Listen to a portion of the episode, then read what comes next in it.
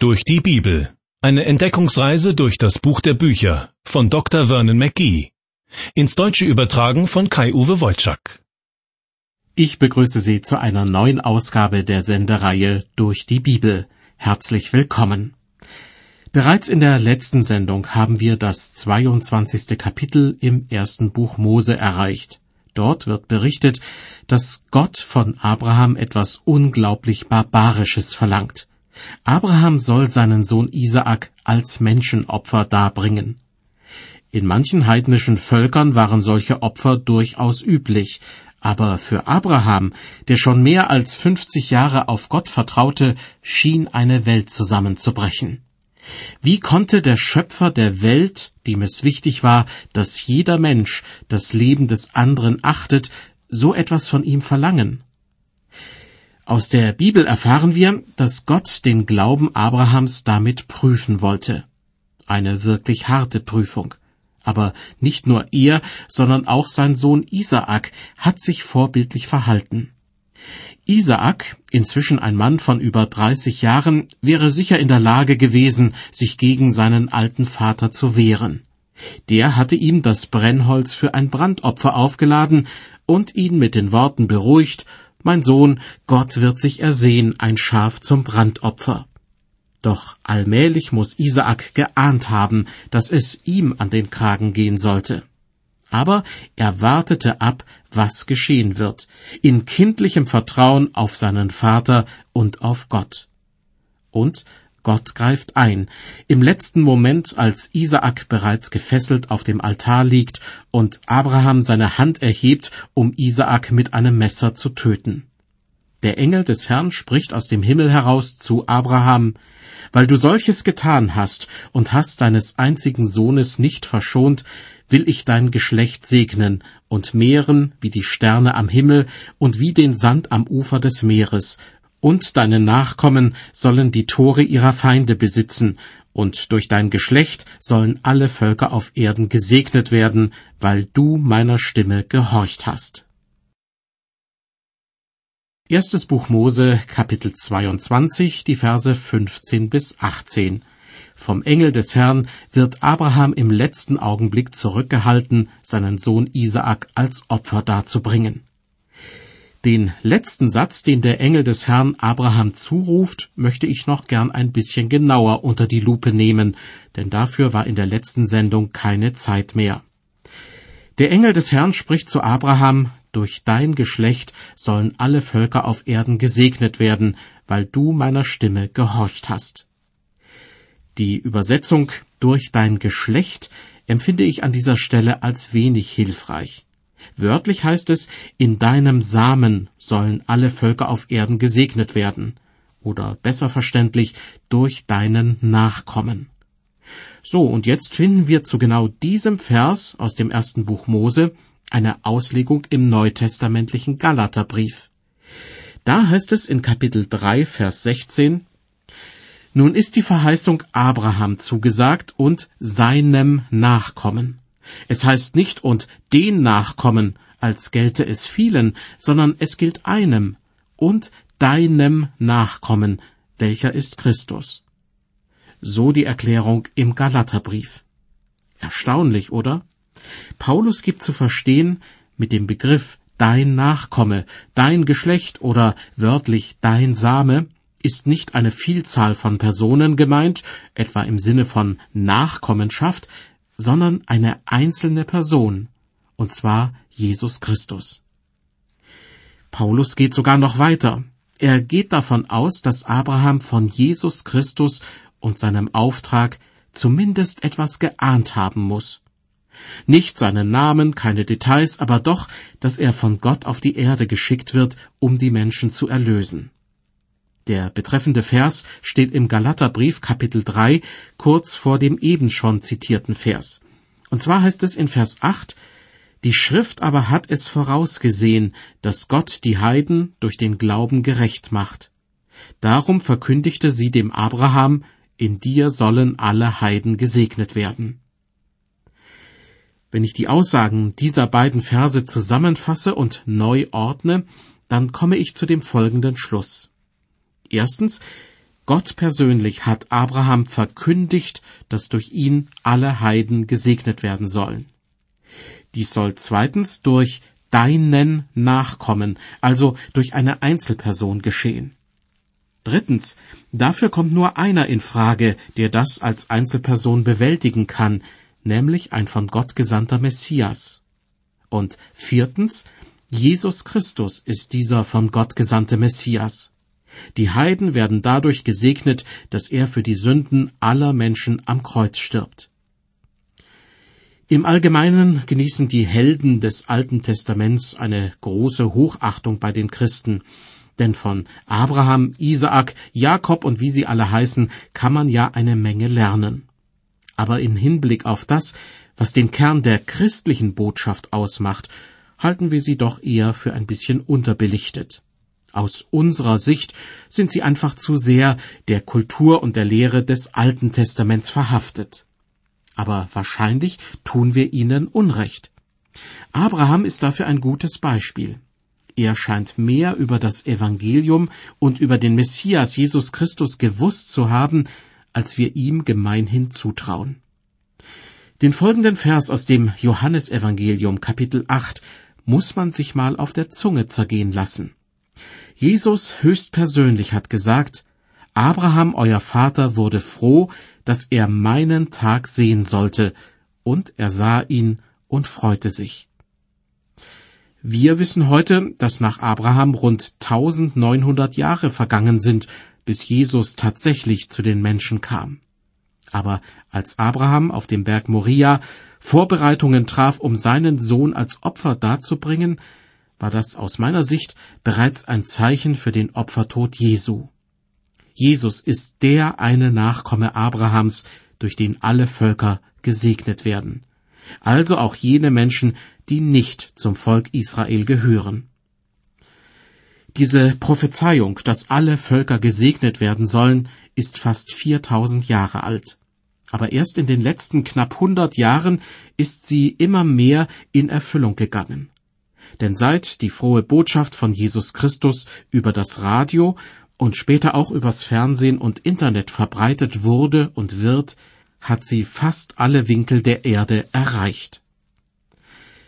In unserem Bibeltext aus dem ersten Buch Mose geht es nun weiter mit dem Schlussteil von Kapitel 22. Ich lese die Verse 19 bis 24. So kehrte Abraham zurück zu seinen Knechten und sie machten sich auf und zogen miteinander nach Beer Sheba, und Abraham blieb daselbst. Nach diesen Geschichten begab sich's, dass Abraham angesagt wurde, siehe, Milka hat auch Söhne geboren deinem Bruder Nahor, nämlich Uz, den Erstgeborenen, und Bus, seinen Bruder, und Kemuel, von dem die Aramäer herkommen, und Keset und Haso und Pildasch und Jitlaf und Betuel. Betuel aber zeugte Rebekka. Diese acht gebar Milka dem Nahor, Abrahams Bruder. Und seine Nebenfrau mit Namen Reuma gebar auch, nämlich den Tebach, Gaham, Tahasch und Macha. An dieser Stelle erhalten wir also einen kurzen Überblick über den Teil von Abrahams Familie, der in Haran zurückgeblieben ist. Sein Bruder Nahor zeugte mit seiner Ehefrau Milka und seiner Nebenfrau Reuma insgesamt zwölf Kinder. Dieser Zweig der Familie spielt im weiteren Verlauf der Bibel keine große Rolle.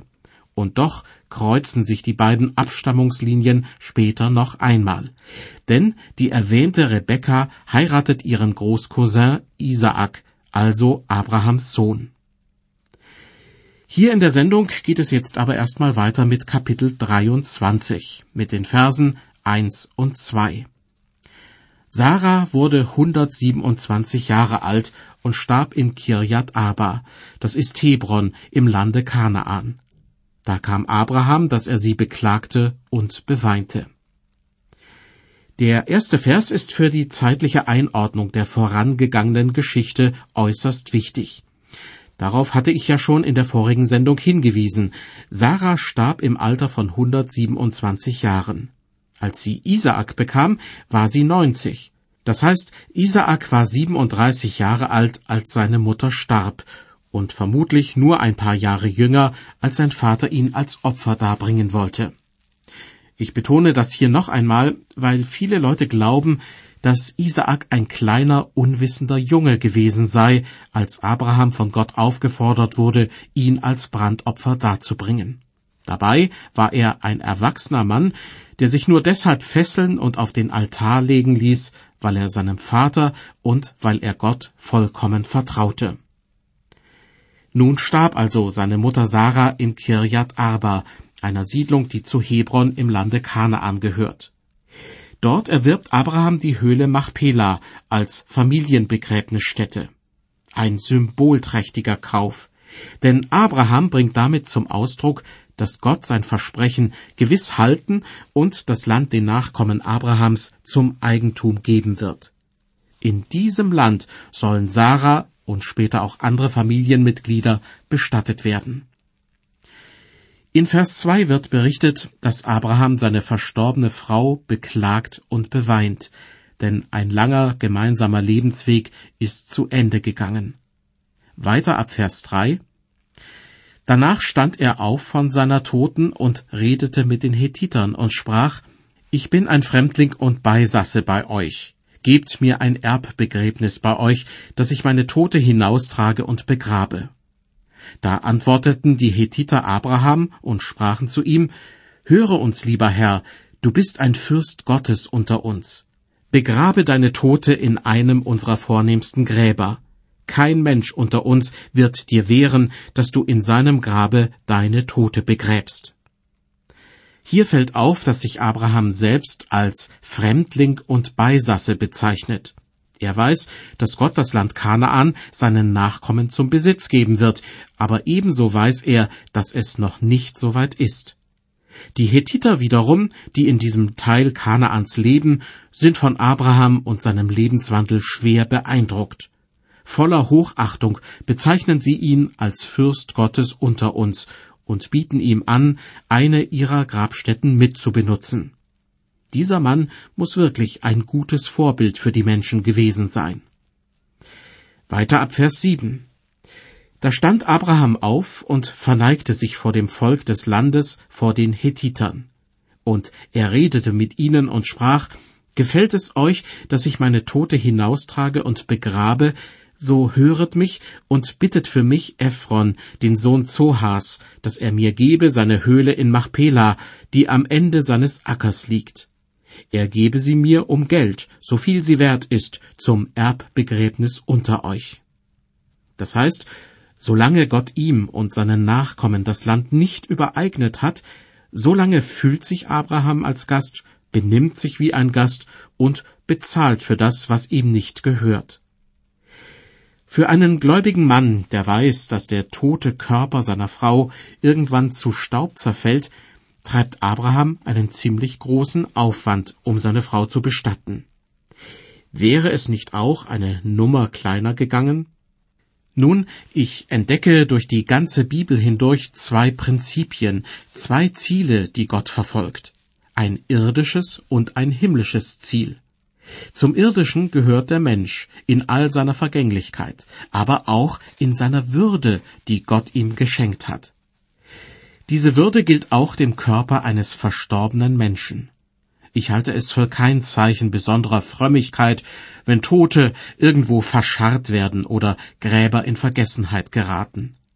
Auch wenn wir die Seele eines Toten bei Gott wissen, so ist sein sterblicher Körper doch immerhin, wie Paulus es ausdrückt, ein Tempel des Heiligen Geistes gewesen. Auch die Erde als Inbegriff des Irdischen ist aus göttlicher Sicht kein Wegwerfprodukt, das irgendwann ausgedient hat und auf dem Schrottplatz der Heilsgeschichte landet, sondern Gott verspricht, dass es einen neuen Himmel und eine neue Erde geben wird, eine bewohnte Erde, zwar in einer veränderten Gestalt, aber immerhin eine Erde. Christen sollten also etwas vorsichtig sein, wenn sie ihre Geringschätzung alles Irdischen zum Ausdruck bringen. Gott hat noch viel vor mit dem Irdischen und auch mit der Erde. Im Alten Testament war der Glaube an Gott ein sehr erdverbundener Glaube. gut möglich, dass Abraham die Hoffnung hatte, seine Frau Sarah werde eines Tages wieder auferstehen und dann im Lande Kanaan weiterleben. Folgerichtig hat er sie dort begraben. Als Christen sind wir es gewohnt, immer gleich an den Himmel zu denken, wenn wir vom Leben nach dem Tode sprechen. Aber wie eben schon gesagt, Gott verspricht, dass es einen neuen Himmel und eine neue Erde geben wird. Beim letzten Abendmahl saß Jesus mit seinen Jüngern zusammen, die alle im alttestamentlichen Glauben verwurzelt waren. Zu ihnen sagte Jesus, Euer Herz erschrecke nicht, glaubt an Gott und glaubt an mich. In meines Vaters Hause sind viele Wohnungen. Wenn's nicht so wäre, hätte ich dann zu euch gesagt, ich gehe hin, euch die Städte zu bereiten? Und wenn ich hingehe, euch die Städte zu bereiten, will ich wiederkommen und euch zu mir nehmen, damit ihr seid, wo ich bin. Nach meiner Erkenntnis spricht Jesus hier vom neuen Jerusalem, das Gott für alle Menschen vorbereitet, die Jesus Christus nachfolgen. Wie dieses neue Jerusalem genau beschaffen sein wird, wissen wir nicht, denn die Beschreibung im Buch der Offenbarung ist ja Bestandteil einer Vision. Aber das tut hier auch nichts zur Sache. Worauf ich hinaus will, ist der Satz, in meines Vaters Hause sind viele Wohnungen. Vielleicht ist das neue Jerusalem eine von diesen Wohnungen und die Erde ist eine andere Wohnung. Alles nur Spekulation? Nun ja, immerhin wurde Abraham niemals versprochen, dass er eines Tages in den Himmel kommt, sondern Gott versprach ihm und seinen Nachkommen das Land Kanaan zum ewigen Besitz. Also hat Abraham dort auch eine Begräbnisstätte gekauft. Die Höhle Machpela in der heutigen Stadt Hebron ist ein wichtiger Ort für Juden, Muslime und Christen und sorgt seit alters her leider für Konflikte. Über der Höhle erhebt sich ein Gebäudekomplex, dessen Teile in verschiedenen Jahrhunderten gebaut und von den unterschiedlichen Glaubensrichtungen genutzt wurden. Ein Kirchenbau aus der Zeit der Kreuzfahrer ist später zum Beispiel zu einer Moschee geworden. In dem Gebäudekomplex gibt es an einer Stelle ein Loch im Boden, durch das man in die Höhle hinunterschauen kann, in der Abraham, Isaak und Jakob sowie ihre Ehefrauen begraben sein sollen. Doch nun zurück zum ersten Buch Mose, Kapitel 23. Abraham bittet also die Hethiter darum, dass sie bei einem gewissen Ephron ein gutes Wort für ihn einlegen. Ihm gehört die Höhle Machpela. Weiter ab Vers 10. Ephron aber saß unter den Hethitern. Da antwortete Ephron, der Hethiter, dem Abraham vor den Ohren der Hethiter, vor allen, die beim Tor seiner Stadt versammelt waren, und sprach, Nein, mein Herr, sondern höre mir zu ich schenke dir den Acker und die Höhle darin und übergebe dir's vor den Augen der Söhne meines Volks, um deine Tote dort zu begraben. Da verneigte sich Abraham vor dem Volk des Landes. Bibelabschnitte wie diesen hier finde ich hochinteressant. Großartige geistliche Erkenntnisse dürfen wir zwar nicht von den letzten zwei Versen erwarten, aber wir erfahren etwas Grundlegendes über die Kultur der damaligen Menschen. Abraham lebte vor etwa 3900 Jahren. Die meisten seiner Zeitgenossen beteten fremde Götter an. Aber waren es deshalb primitive Höhlenmenschen, die mit einer Keule herumliefen und nur darauf warteten, einen anderen zu erschlagen? Ephron und die Hethiter zeichnen ein ganz anderes Bild von den damaligen Umgangsformen. Ihre Freundlichkeit und Hilfsbereitschaft ist frappierend. Und wenn ich lese, dass sich sogar der alte Abraham vor den Hethitern verneigte, tja, bessere Manieren hätte nicht einmal der Freiherr von Knigge erwartet. Dagegen bin ich mir nicht sicher, was Abraham, Isaak und Jakob denken würden, wenn sie sich heute in irgendeiner dunklen Ecke einer Großstadt verirren würden. Vermutlich würden sie sich fragen, wo sind wir hier nur gelandet?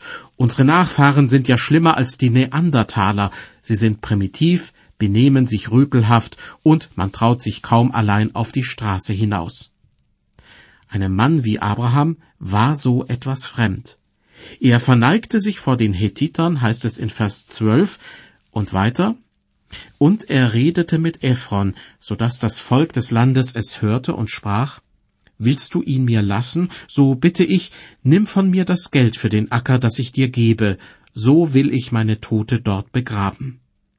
Ephron antwortete Abraham und sprach zu ihm, Mein Herr, höre mich doch, das Feld ist vierhundert Lot Silber wert.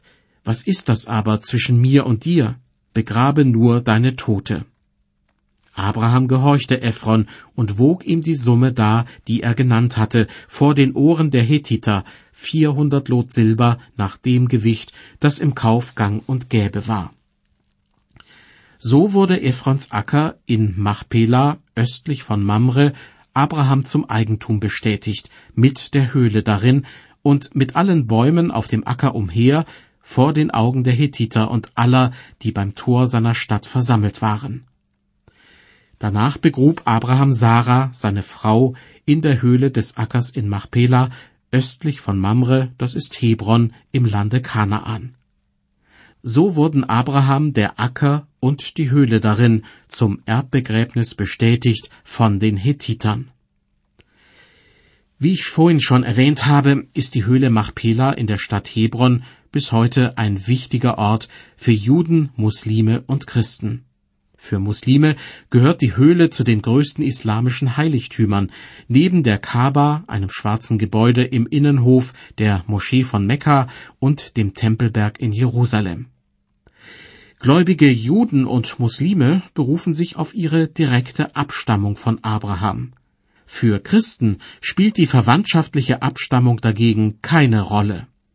Paulus schreibt im Galaterbrief, die aus dem Glauben sind, das sind Abrahams Kinder. In der nächsten Sendung aus der Reihe Durch die Bibel geht es wieder um Isaak, den jüngeren Sohn Abrahams. 25 Jahre mussten Abraham und Sarah warten, bis Gott ihnen den lang ersehnten Sprössling schenkte.